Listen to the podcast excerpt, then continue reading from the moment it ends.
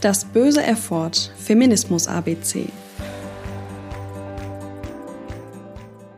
Im Gegensatz zur Body Positivity Bewegung besteht bei Body Neutrality, also Körperneutralität, nicht der Anspruch, den eigenen Körper zu lieben, sondern lediglich ihn neutral zu akzeptieren. Gerade Menschen mit einem schwierigen Verhältnis zu ihrem Körper, beispielsweise aufgrund von Krankheiten, können sich durch Body Positivity stark unter Druck gesetzt fühlen, ihren Körper lieben zu müssen.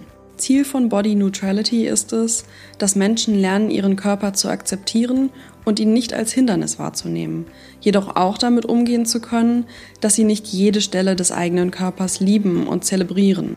Die Aufmerksamkeit soll wieder etwas weg vom äußeren Erscheinungsbild, da dies nicht den Wert eines Menschen widerspiegelt.